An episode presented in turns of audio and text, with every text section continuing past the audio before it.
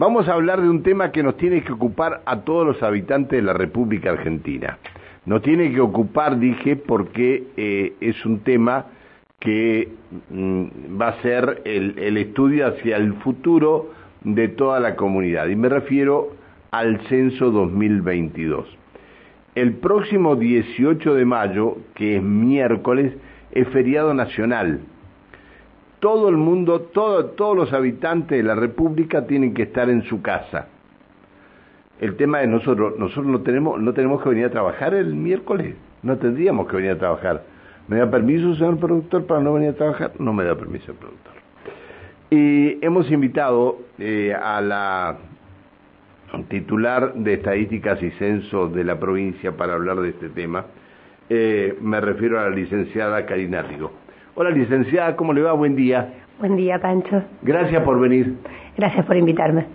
Eh, bueno, a ver, este, antes de ir a, a, toda a todo lo que tiene que tener la precaución de la gente y todo lo demás, porque va a llegar gente desconocida a su casa, e, esta semana comenzó el trabajo en la zona rural, digamos. Cuando hablamos de zona rural no nos referimos a Colonia Rural Nueva Esperanza ni nada de esto, sino nos referimos al, corazón de Neuquén, a llegar a donde están los crianceros, llegar este, a distintos lugares.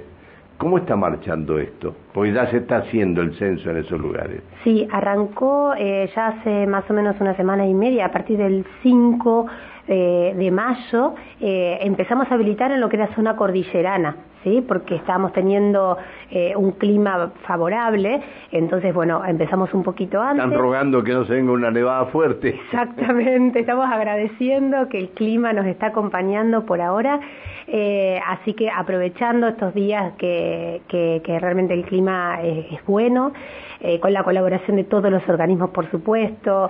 Eh, por ejemplo, en toda la zona de los lagos está colaborando prefectura eh, para el traslado de los censistas a las zonas de los perilagos, en, en Villa Lagongostura, bueno, en todo el departamento de los lagos, Lácar, Huiliches. En todos estos departamentos tenemos un fuerte acompañamiento, entonces lo que van a ver de los vecinos es un movimiento que es de articulación, ¿no? Porque el censo lo tenemos que hacer entre todos no hay un solo organismo que lo hace, así que todo el gobierno, tanto nacional como provincial y los gobiernos municipales, todos están colaborando. Así que bueno, se está saliendo, como bien decías, a, toda la provincia y buscar en cada paraje.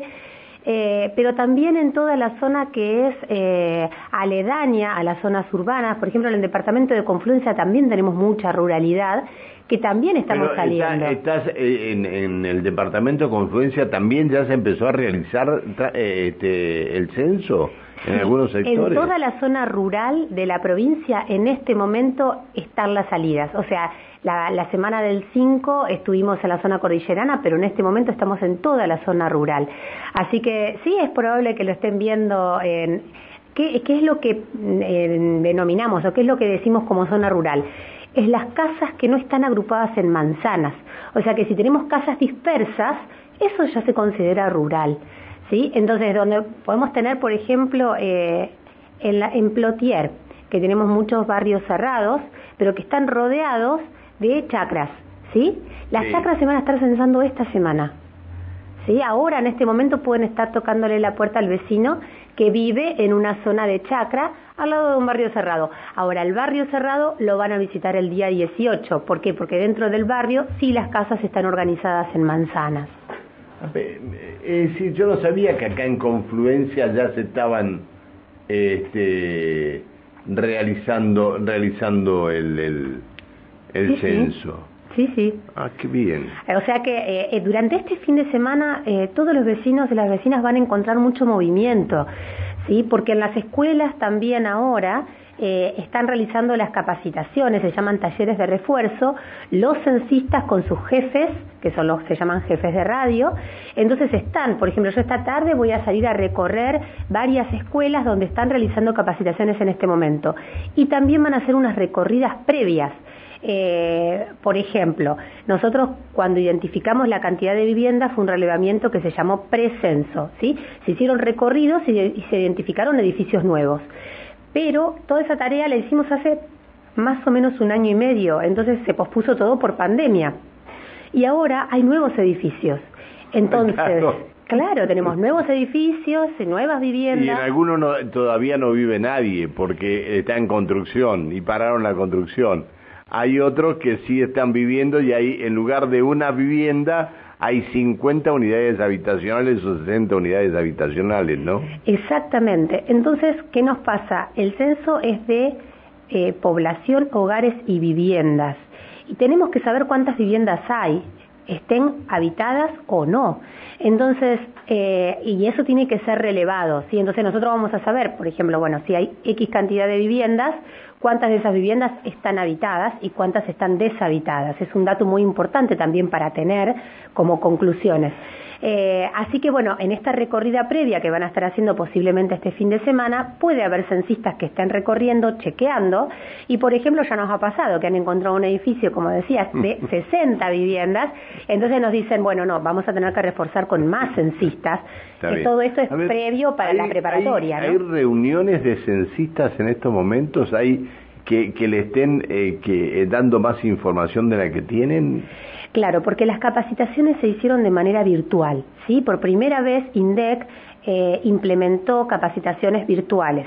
Pero ¿qué pasa? Uno puede tener dudas, ¿sí? Eh, ¿Y quién responde estas dudas? Entonces, más allá de todas las capacitaciones que se realizaron de manera virtual, hay un encuentro presencial que se está realizando en muchos lugares hoy o puede ser los primeros días de la semana que viene, pero por la gran mayoría van a estar concentrados el día de hoy. Así que es un momento de encuentro donde se van a sacar muchas de las dudas que puedan llegar a tener. Está bien. Eh, ¿Cuál es la, eh, es decir, el mayor cuidado que debe tener un, un eh, dueño de casa en el momento que alguien le, le lo llama, le, es decir, a través de las palmas de la mano o le toca el timbre? Bueno, primero chequear que la persona esté debidamente identificada, ¿sí? Todos los censistas van a tener una pechera, van a tener una credencial, los vamos a ver con eh, una bolsa, digo, una bolsa tipo bolsa de, de, las que venden en el supermercado, ¿sí? De, de estas de, de tela no tejida, eh, con los logos de censo, lo vamos a ver con formularios, o sea, claramente vamos a identificar eh, quién es censista. ¿sí? Entonces, primero chequeamos que efectivamente esté debidamente identificado. Eh, si tenemos muchas dudas, la policía está colaborando con nosotros y va a tener el listado de las escuelas eh, y, va a saber también quiénes están recorriendo la zona. O sea que si nosotros vemos hay algo que nos llama la atención, podemos llamar a la policía barrial, ¿sí? Que eh, todas las comisarías tienen teléfonos y demás, especialmente acá en la, en, en la ciudad de Neuquén capital, ¿sí? Entonces, primero nos quedamos tranquilos de que la persona esté debidamente acreditada. Segundo, no es necesario que la persona ingrese a la vivienda, ¿sí?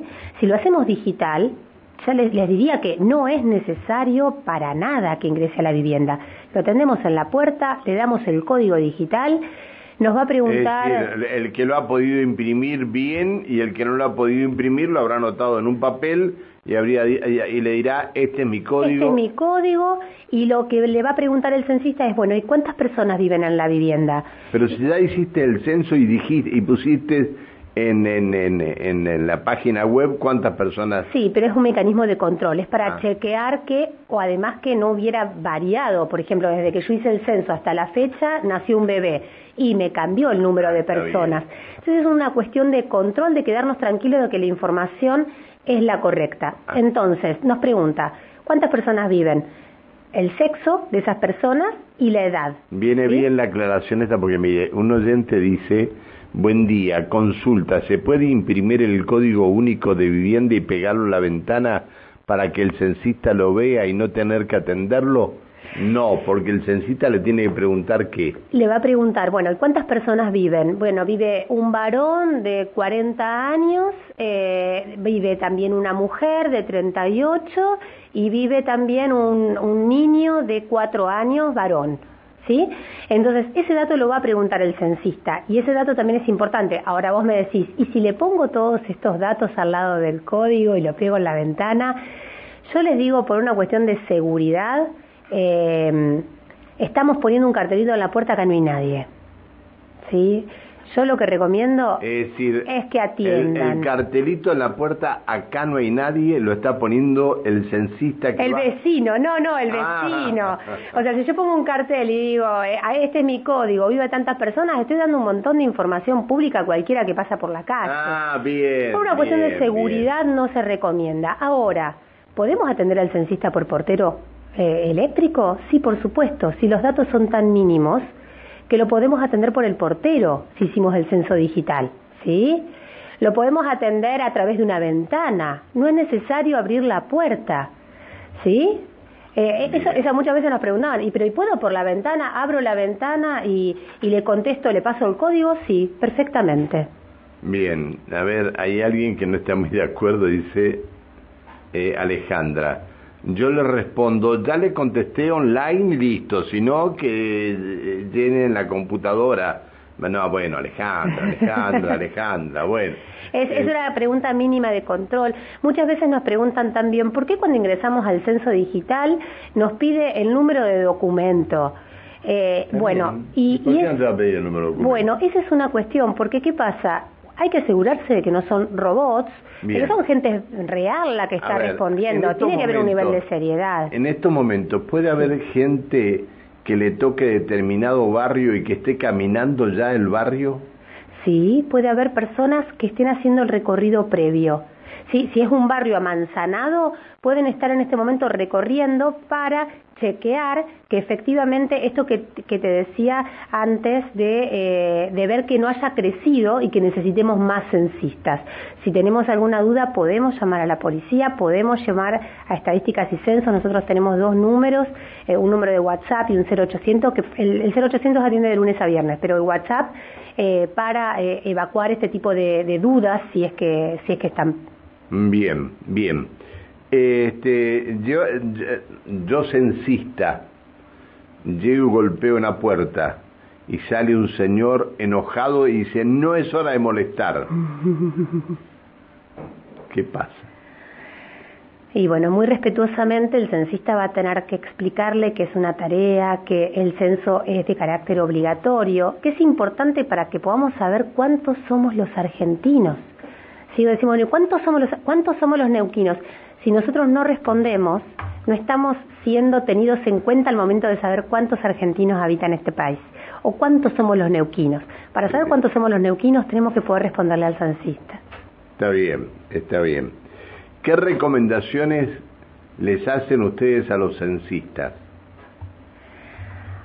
¿En qué sentido? Y, eh, eh, para salir a la calle, para salir este, a trabajar, eh, eh, es decir, tiene que ir con la mejor predisposición, tiene que ir preparado para las malas respuestas, a esto me refiero, ¿no? Sí, sí, por supuesto. Porque eh, poco más tendrían en algunos lugares que ir un psicólogo, por antes que un censista. No, primero, primero... El censista es una persona común como uno, ¿no? Sí, pero lo, dentro de lo que es la, la capacitación se le explica al censista primero que tiene que identificarse debidamente ¿sí? Entonces es muy importante que se pueda identificar y que le pueda eh, transmitir esta tranquilidad al vecino. Eh, eso es muy importante, que pueda acreditarse debidamente, que pueda eh, ir de manera extremadamente respetuosa. ¿Sí? Eso es parte de lo que se transmite como punto inicial. Y después, otra de las cuestiones es que están muy acompañados también por todos los sistemas de seguridad. Entonces nosotros también estamos trabajando en conjunto con policía para que también el censista sepa y se sienta acompañado, ¿no? Acá hay una cuestión eh, que también muchas veces me han dicho, bueno, eh, todos nos sentimos inseguros. las familias que son visitadas a veces se sienten inseguras, pero el censista también. Entonces, ¿cómo colaboramos todos como ciudadanía? A eso iba, a eso. Claro, porque en realidad todos, un censista, y para el censista la verdad es que cuanto más rápido y menos tenga que ingresar a las viviendas, él va a estar más seguro. Entonces, en este sentido viene el censo digital a acortar el tiempo de la entrevista para que tanto las personas que están en las viviendas como el censista tengan el menor tiempo de contacto, entonces estemos todos más tranquilos. Bien, cuando comenzaba la, entrevista yo le decía a modo de, de, chanza al señor productor si nos daba permiso para no venir porque es feriado nacional y tenemos que estar todos en casa. ¿Es necesario que todos, que todos los habitantes de la casa estén en casa o no? No, eh, con que solo una persona eh, mayor de edad esté en, la vivienda, incluso es mayor de 14 años, ¿sí? ni siquiera es mayor de 18. Eh, con que una persona mayor de 14 años esté en la vivienda puede responder por todo el grupo familiar, tanto sea entregarle al censista el código como dar respuesta a todo el módulo de preguntas. O sea, con que uno solo esté es suficiente. Suponete, Pancho, que viviera solo, que no hay nadie en tu casa en ese momento. Lo que podés hacer es tengo que trabajar. hacerlo y tenés que trabajar eh, porque, por ejemplo, la parte comunicacional o la parte hay muchos servicios que son esenciales salud, ¿sí? Hay muchos, incluso nosotros mismos, los que estamos afectados a censo, ¿sí? Que, eh, y son muchas personas, estamos hablando que eh, son aproximadamente 13.000 las que están en total en todo lo que es la estructura censal, que ese día no van a estar de la, de la provincia. De toda la provincia, ¿sí? entre los 11.000 censistas y todos los, que, eh, los coordinadores y los jefes y demás, van a ser mm, más de 13.000. Entonces, ¿Qué podemos hacer? Podemos hacer el censo digital, le dejamos anotado también esto de cuántas personas integran el hogar, la edad y el, y el sexo de cada una, el sexo al nacer de cada uno, y se lo podemos dejar al vecino de al lado. ¿Sí? Ah, lo puede, lo puede hacer, se lo puede dejar al vecino de al lado. Al vecino de al lado, ¿sí? Entonces, no al de enfrente, porque el, el de enfrente le puede tocar otro censista, pero el vecino de al lado es probable que le toque el mismo censista. Bien, es bueno. Entonces, al vecino de al lado sí se lo puedo dejar. El vecino de al lado es probable que pueda responder porque me conoce cuántas personas viven y, la edad y, el sexo de las personas que viven en la casa y al vecino de al lado se lo puedo dejar. Bien, a ver, dos preguntas. Eh, mi pregunta es si un familiar es censista, ¿puede hacer que él mismo se haga el censo? El censo digital. Ah, el, censo, el, censo, presencial tendría que ser mucha, mucha coincidencia que te toque censar tu propia casa. O sea, tendría que coincidir que te toque censar tu propia casa. Está bien. Puede pasar, pero es poco probable. Dice, eh, no sé si... Bueno, pero la voy a decir porque... A ver. Eh, a los gitanos también lo van a censar porque son más mentirosos. eh, bueno, es importante saber que se va a censar a todas, a todas las personas que viven en el territorio nacional, eh, que habitan eh, de manera habitual. Este es un censo que es un censo de derecho, ¿sí? Eh, entonces, a diferencia de otros censos pasados, en este nos va a preguntar cuál es nuestra residencia habitual. Y esto parece una pregunta eh, menor y no lo es, es una pregunta muy importante, porque, por ejemplo, tengo eh, una compañera de trabajo que su hijo se fue a, estudiar al exterior, ¿no? Y, está desde hace unos cuantos meses, ya hasta hace como un año aproximadamente, pero él es argentino, pero está viviendo en el exterior y él no va a ser censado, porque él no está residiendo habitualmente, no reside habitualmente en la Argentina, entonces no va a ser censado. Ahora, también me decía, bueno, pero mi hijo vive en Córdoba. Bueno, va a ser censado. Pero en Córdoba. Pero en Córdoba. Claro, ¿sí? Entonces, eso, eso es bastante común. Y sí, todas aquellas personas que residen en la Argentina, independientemente de cuál sea su nacionalidad, va a ser censado y se le va a hacer la pregunta. Y se le va a preguntar dónde vivió en, en los meses pasados. ¿Sí? Hace seis meses vivía acá y si no vivía acá, ¿dónde vivía antes? ¿Sí? y eso nos va a poder, también vamos a poder tener mucha información y muy rica acerca de eso. Bien. Eh, lo importante de todo es que eh, eh, si, si no le querés abrir la puerta al censista para que entre a tu casa, que lo atiendas y que lo atiendas bien. Eh, licenciada, le agradezco profundamente que haya venido. Muchísimas gracias y eh, muchas gracias a los que Un, un, día sábado no es, no es tan fácil levantarse temprano para poder ir a una entrevista porque ustedes trabajan todas las semanas y bastante, eh, pero le agradezco. A ver, ¿qué dice? Es confuso. Igual estos días, Pancho, estamos trabajando... Un minuto. es confuso lo que dice respecto de la ausencia en el hogar solamente puede estar ausente los esenciales o cualquier persona? A ver, eh, como ciudadanos tenemos la obligación de responder el censo, ¿sí? Responder el censo puede haber una sola persona en la vivienda que responda por todo el grupo familiar, o sea que no es necesario que todas las personas nos quedemos en nuestra casa ese día. Con que una sola persona se quede y pueda dar respuesta, y, que diga la verdad. Y que, diga, la, verdad, también, sí, o sea, estamos sujetos a penalidades, no se puede eh, alterar la información, la información es, eh, imaginémonos que lleva un carácter, un carácter de declaración jurada, ¿sí? Entonces, no debemos mentir. Entonces, eh, tenemos que estar, sí, lo importante es poder dar respuesta. No podemos estar, aunque sea el vecino de al lado, que pueda entregar por nosotros. Me mandan un, este, dice, hay una señora, una señora grande atendiendo a una persona en la puerta. Entonces le dice al marido viejo, solo del censo otra vez. Quieren saber si seguimos vivos. Karina, gracias, gracias, por venir. Que sigas bien, hasta luego, buen día. Eh, charlábamos con la licenciada Karina Rigo, directora provincial de Estadísticas y Censos. Eh, bueno, el miércoles 18, si viene feriado nacional, eh, aquellos que tengan que, aunque sean esenciales, pueden ir a trabajar sin ningún tipo de problema, si se puede quedar en su casa y, o se tiene que quedar en su casa, alguien que responda. Ante una medida extrema que no pueda quedarse nadie en su casa, si usted hizo el censo en vía web, este, eh, se lo puede dejar al vecino de al lado, no de enfrente, para que el vecino este, le, le lo, lo eh, se lo entregue al censista. Eh, se alquila el fondo detrás de casa del dueño. El dueño no quiere que se enteren que alquila. No, bueno. Bueno. A ver, qué... Mira, Pancho, con respecto a eso, eh, el, eh, no, no hay ninguna, ningún control fiscal, ah, ningún control económico ahí, entonces no se va a hacer ningún tipo de cruce. Lo importante es saber cuántas personas... Podés decirle a tu inquilino que salga a hacer el que salga a censarse sin ningún problema, aunque estés en esto. Gracias, Karina, que siga bien. Tanda comercial, vamos.